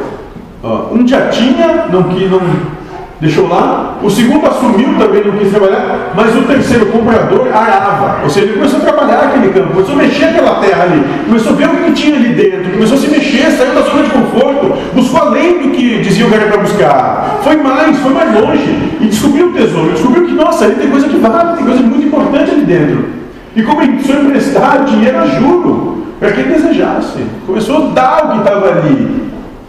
Né? E conseguia muito mais que isso, ou seja, o autoconhecimento já está em cada um, potencialmente. Todos em potência já são perfeitos. O primeiro não quer trabalhar assim mesmo.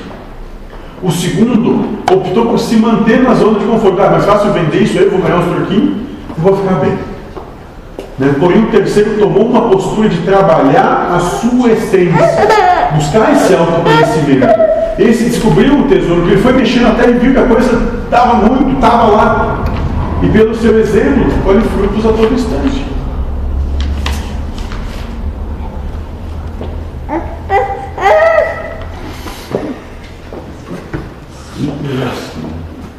Nítido e claro. Como Michael Jackson. Como Michael Jackson. Jesus disse que aquele que descobriu o mundo e se tornou rico, renuncie ao mundo. Quando você estiver rico das coisas do mundo, cheio de verdades e condições, largue todas elas em prol da amorosidade, do autoconhecimento, da realidade do universo. Porque aquele que for leal ao mundo vai padecer pelo mundo.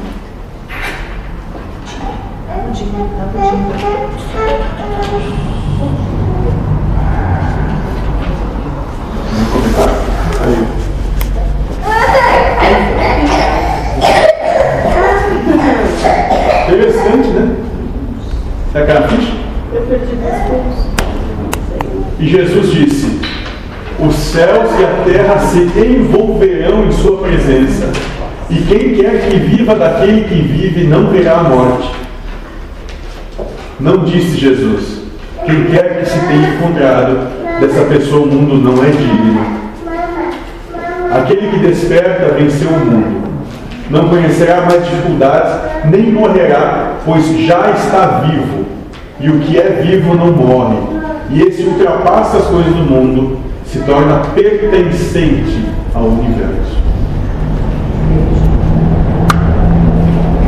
Não pertence mais ao mundo, mas pertence ao universo. Ao todo.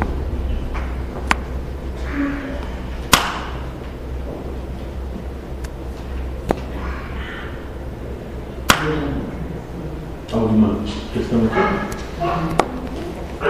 Eu não sofrer, né? Eu ser feliz, né? É o... Despertar. Despertar que não são as coisas do mundo que te fazem feliz. Não é a chacrinha lá que te Sim. faz feliz. Sim, Aquilo é só dar trabalho. tá.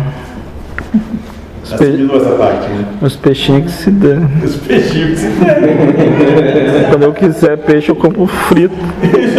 Não, pronto, até comprar desossado, só o filezinho, olha que beleza. Tá pronto até ele vai te comprar. Um dia eu vou te levar na chácara do meu avô. Ele está há 40 anos tentando construir um açude e há 40 anos ele não consegue. Agora ele desistiu, eu acho. Você desistiu porque não Tá tem com como. Ele não consegue mais praticamente ver o açude, né? Que foi o sonho da vida dele. Os peixinhos.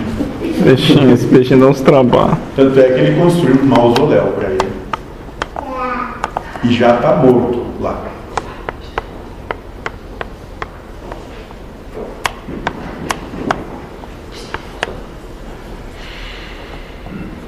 Eu nem queria, era só brincadeira.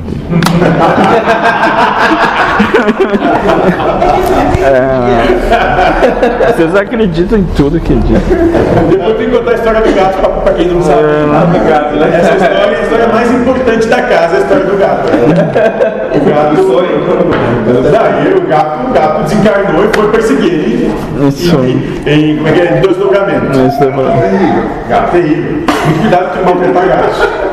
Né? Botar a culpa nele. É, e Jesus disse: Maldita a carne que depende da alma, maldita a alma que depende da carne.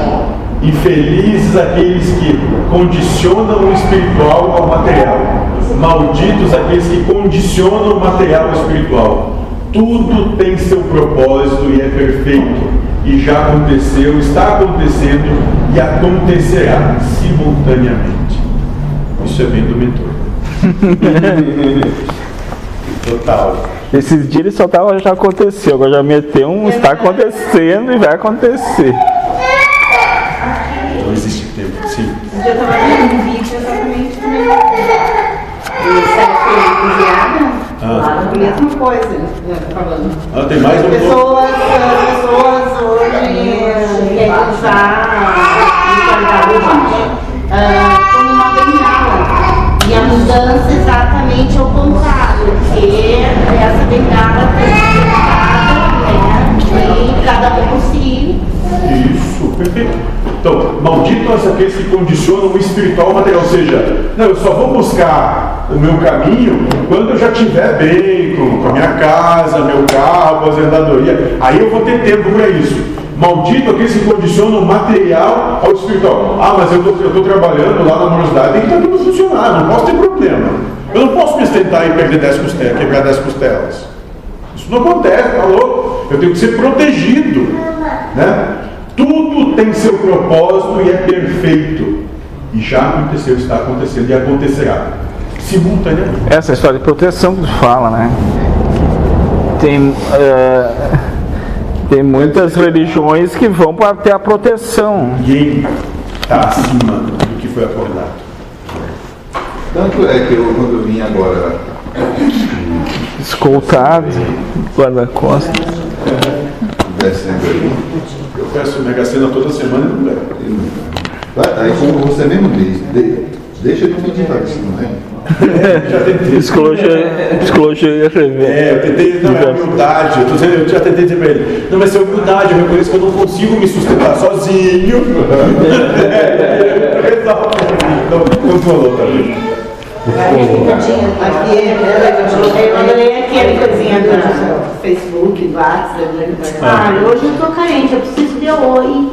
800 mil reais da minha conta. Eu só tô carente. Sim, eu também. Precisando de oi. Não. Que aí? É isso. Eu vou ver. Seus seguidores disseram quando virá o rei? Ele responde, é, não virá quando se espera por ele. Não se dirá, vejam, aqui está ele, ou vejam, ali está ele. O reino do Pai está espalhado pela terra e as pessoas não o veem. O reino não é, não é lugar em um tempo.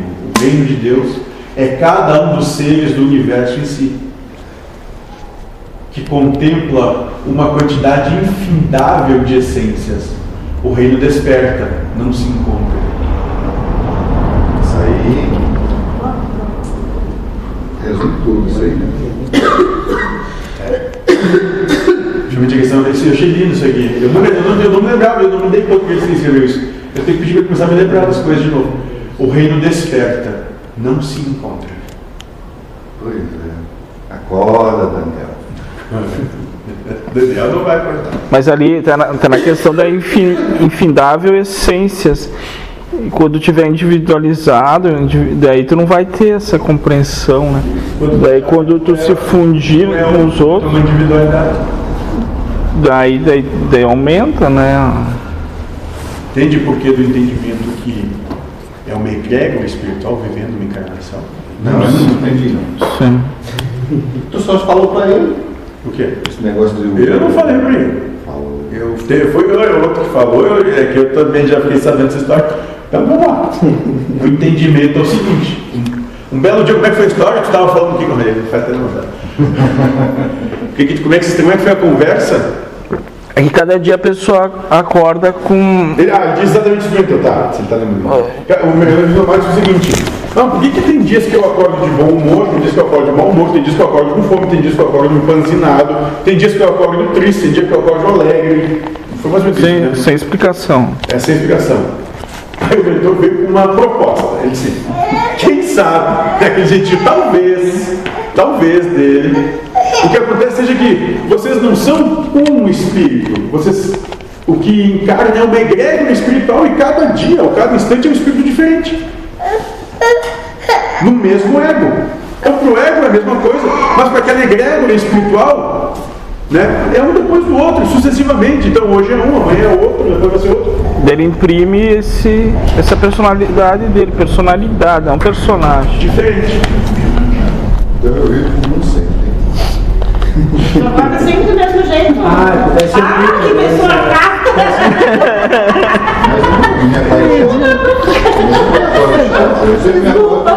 Então, Bem de bom humor. mas, mas por que trazer esse, por que trazer essa possibilidade, né, para te desconstruir ainda mais a questão do individualismo E da culpa, né? Daí tu de, e da culpa, de- sabe? da culpa? Quem seja, fez? né, Quem fez? Ah, eu me culpo porque eu tenho uma memória e a memória é dada, não quer dizer que aconteceu, que em algum momento eu atropelei um cachorro.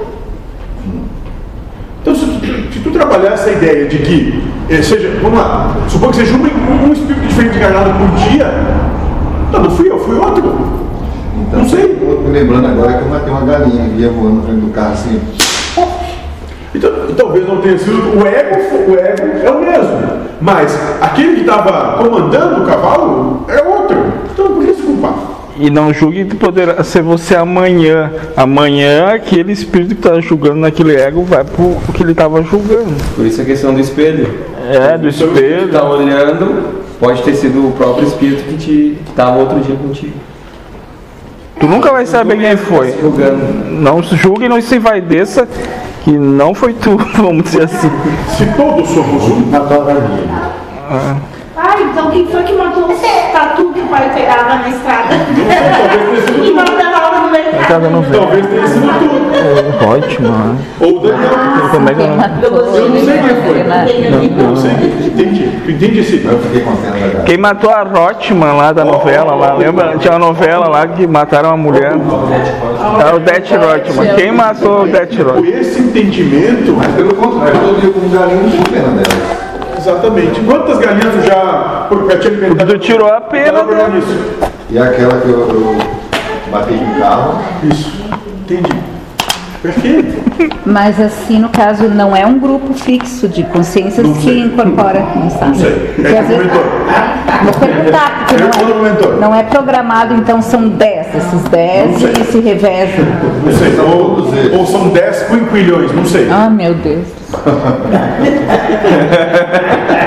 É, ele disse não limite. Quantas né? vezes tu fez alguma coisa, julgou e não vai, quando viu, talvez tu tivesse passado pra lá e virou e aí? De ontem pra hoje, a minha personalidade é diferente. Nossa! Ontem eu tava um bichinho, hoje eu tô. É, De ontem pra hoje. Não, de hoje pra. Não, é- de, Nossa, hoje, de ontem pra hoje só justifica a troca de espírito. Não, sério! Não, mas. Tem um exemplo na casa. Não, é- Se for. Entendi. E ele, ele, e ele não, e ele me interpretou que ele nunca fecha a questão, mas ele vai dar sempre possibilidade. Não tem a verdade alguma. Entendi. E não, acho que o principal também é no limite Deus, né? Isso, Ele certeza. trazendo Isso é uma frase que ele quer dele, né? Não limite isso Deus. tudo a ver com isso aí. Ah, sim, aqui, ó. Esse, então, esse aqui é fantástico. Simão Pedro disse a eles: Maria deveria deixar-nos, pois as mulheres não são dignas da vida. Quando ele fala, quando a gente fala do Evangelho de vida, a gente está falando de felicidade. Ou seja, eu entendo como que o feminino é indigno de ser feliz. Aí ó, ó, a mensagem do mestre, Jesus disse: Eu a guiarei para fazer dela homem, então. De modo que também ela possa tornar-se um espírito vivo semelhante a vocês, homens. Pois toda mulher que se torna homem entra no reino dos céus. Né? Olha, é, e, o, e o- fundamento é: todo aquele que deixar de se condicionar pelas coisas do sistema humano de vida, ou seja, o condicionamento do sistema humano é esse que mulher não merecia ser feliz, porque é mulher.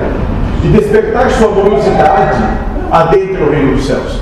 Nenhum de vocês é incapaz, pelo contrário, estão capacitados com tudo que lhes for necessário. Então larguem todas as muletas psicológicas que lhes dizem que isso é muito difícil, muito complicado, que não é possível. Deixem de ser mulher fracos e se tornem homens fortes nessa acepção. E esse A homem, mulher a se tornar homem. esse homem forte aí no sentido do espírito, né? Seja pela espírito, seja você mesmo. Isso. Mas tem muita mulher que já é muito mais homem que homem. Não, mas não é Não é Não, isso. mas em relação a fortes, assim. E na questão anterior, com a concepção cultural. na questão anterior que nós estávamos falando do espírito, o mentor disse, vocês egos querem ter tanta posse que querem dizer que aquele é meu espírito. O ego quer possuir um espírito. Aí, aí E ter só um. teoria de que é uma, é uma encarnação coletiva. Daí vai querer, vai querer todos pra ele. Então, sobre o, o Evangelho de Tomé. É isso. Alguma questão? pergunta, alguma colocação? Nós devemos ter então mais três encontros, né? Para terminar, tem mais três palestras que o Paulo passou. E depois disso, quando chegar no mês 18, a gente começa o, o do, do Evangelho. Mas só no mês 18. Dia 18, Não limite de Deus. Não limite de É, Não, ali é que quando acaba, né? Mês 18, É, é. Não limite de Deus.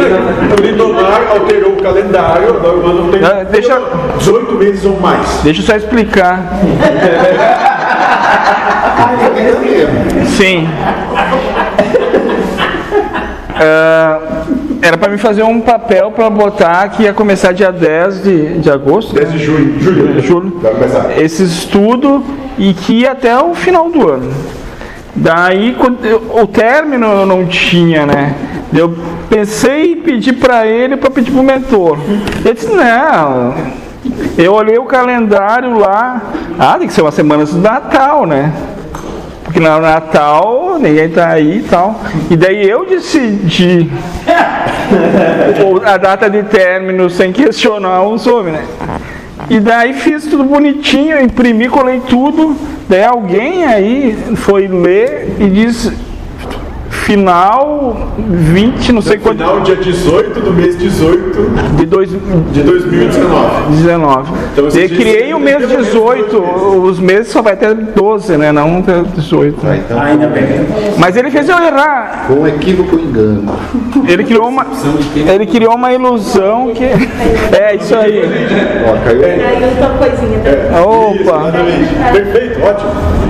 Foi. Para mostrar como É. teve presunção de que ia Saber. ser assim, de, de saber. Não. Então, nós vamos botar a situação que vai te constranger para te constranger. Sim, ó, ó, Sempre em qualquer lugar que a verdade fraquejar e a mentira prevalecer, Sim. o sujo. Sim, Para exaltecer o justo e envergonhar o orgulhoso, eu me manifestarei. sim, né? eu queria botar 18, eu tô 12, então na realidade. sim. sim. Não sabe se vai ser desse dia que acaba, como é que vai ter presunção de saber? E, e o texto tinha meia dúzia de palavras, né? Podia ter acertado, né? Mas. Normalmente acertaria, né? Vai ser no mês 18. Não, e, Mês confi... 18 termina. e foi conferido, né? Foi conferido. Foi corrido. Não, é, Tenho certeza que no mês 18 acaba. por isso que na ilusão dá pra fazer qualquer coisa. Mas é. Agora, claro, a gente. E, e por não para pelo número não Sim, isso sim. é ótimo, né? Mas é esse o entendimento de buscar, que a gente não tem que dizer que as coisas vão ser, porque do jeito que a Sim. gente determinar é que não vai ser. Se tu fechar, não, tem que ser assim, te prepara. Assim Esse não será. não será. Né, não, não. Pode ter certeza. É. É os tombos, né? É, com esse tratamento do, do, do Dr. Fritz aí, não sei o que está acontecendo, mas eu fiquei todo inchado. Eu também não. Eu comi um Eu monte. não sei o que está acontecendo, só sei que eu não fumo desde domingo de noite. Que bom. É, desde os 12 fumando. Não, você falou para ele que vinha aqui para. Também, uhum. Não, acho que ele mexeu aí, né? É, mexeu. Eu, eu tinha dor nas costas e não sinto mais nada. Não, eu tô sentindo aonde foi feita a cirurgia que eu fiz de pulmão, útero e coluna, né? É, três bem bom. Mas eu, eu estou melhor. Eu, eu, eu vejo que o esplanado está bem preso. Né? Não tem menção de soltar. Mas a garganta eu sinto. Ainda que mexeu. É, os pulsos estão melhor. Dia 28, então, José. O que é? Sábado. O que é sábado? Não sei ainda. O mentor vai ter tudo. Não sei. Eu sei que o material já já tá aqui, ó. Bum, bum, já tá. Tem que vai, vai fazer taca, vai, vai, vai Tem que ter um latão cortado aqui. Um latão cortado, nós assando uma carne e estudando ali. Se for logo, não tem como assar carne. É. Logo, não dá. Não, é, tem que Em vez, em vez de, de, de, é, trabalhar o desapego, né? Trabalhar o apego guloseima. Legal, Se fizer um churrasco, eu adianto o processo. Que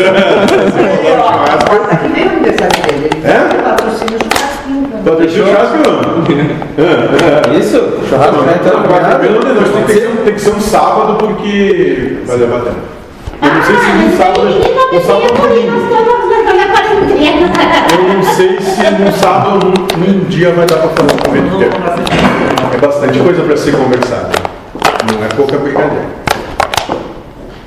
Pelo que eu estou sentindo. É, se nós vamos sair, vai ter até quadrilha. né? Hã?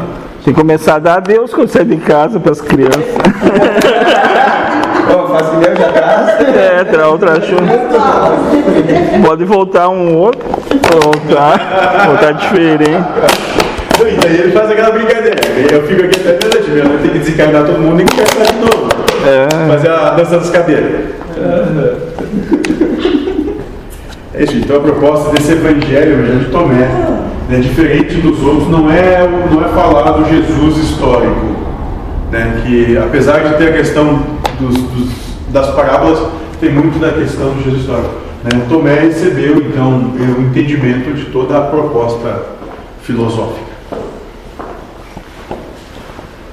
Mas, como tudo, e até hoje é assim, ele é codificado para ouvidos de ouvir.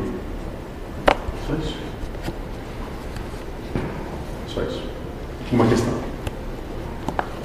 Uma pergunta.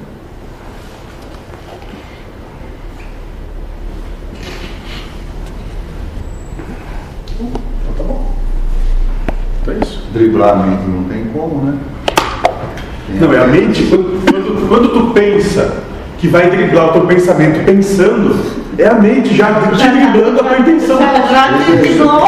É, o foco, né? é, ele tenta policiar muito a mente, tem que ignorar a mente, sei lá. Isso. É, é dizer não sei.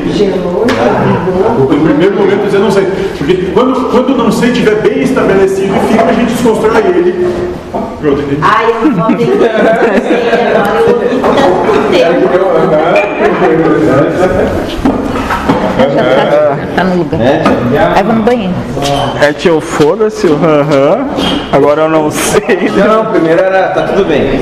É, tá tudo certo. Tá tudo, certo. perfeito. isso. Tá tudo certo. O aham, foda-se. Agora eu não sei.